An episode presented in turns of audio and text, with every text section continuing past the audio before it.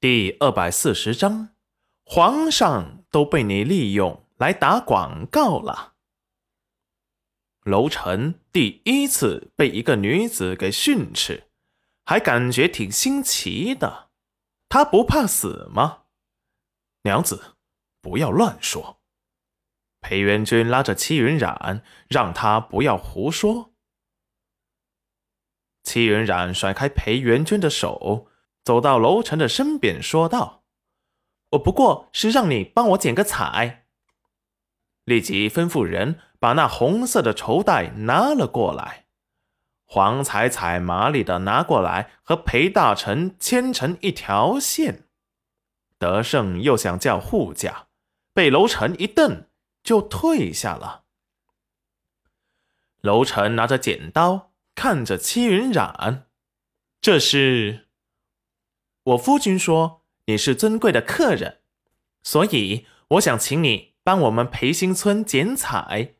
最尊贵的客人为我们剪彩，我们培新村一定开业大吉，红红火火，数钱数到手抽筋。裴元君无奈的扶额，娘子，连皇上都被你利用来打广告了。楼臣也倍感稀奇。朕，我要怎么做呢？齐云染见他三言两语调动大家的热情，很满意。他今日是来推广他的产业园的，可不是让他们把关注力都放在那什么一品贤夫人身上。你就用手中的剪刀把这红绸从大红花那里剪开就成了。楼臣感觉。这还是第一次有人给他下命令，让他做事呢。只见这时，楼明珠突然插话：“裴姐姐，我哥哥他身份尊贵，你怎么可以命令他？”哎，入乡随俗，妹妹不必多言。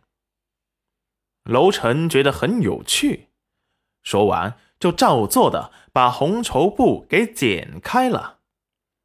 齐云染对着黄彩彩使了个眼色，黄彩彩立即把村子口大门上的公布揭开，裴新村几个朱红色的红漆大字就出现在了众人面前。接着就是从那牌匾下落下的一阵花瓣雨，粉红色的花瓣满天飞舞。置身在内的人都被这突如其来的花瓣雨给震撼到了，空气中仿佛还可以闻到淡淡的桃花香，从没见过这么美的花瓣雨。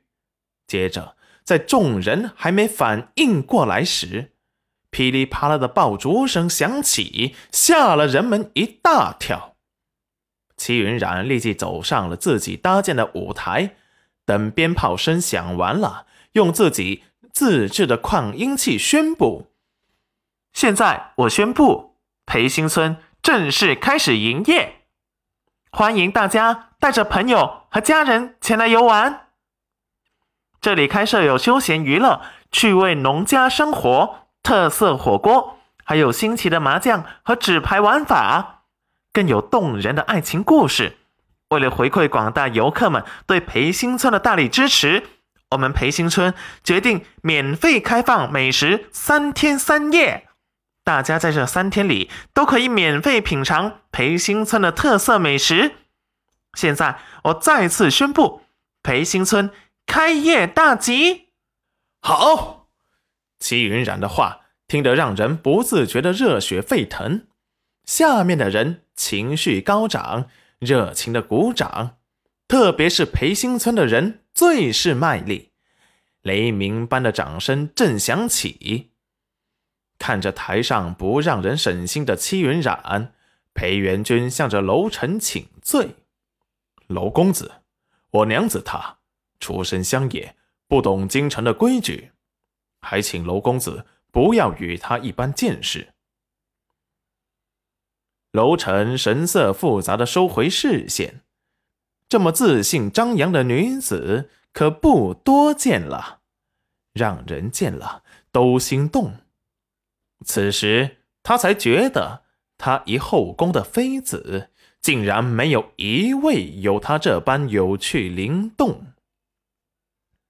他有一种感觉，对齐云冉来说，他清风的一品贤夫人，在京城被侦破头的荣耀，还没有他这个开业典礼重要。元君不必多礼，贤夫人不拘小节，有一般男儿没有的远见和豪气，令人敬佩才是。不敢当，娄公子。请。德胜小心的跟上了楼臣，刚才那突如其来的炮竹声，差点没把他给吓死。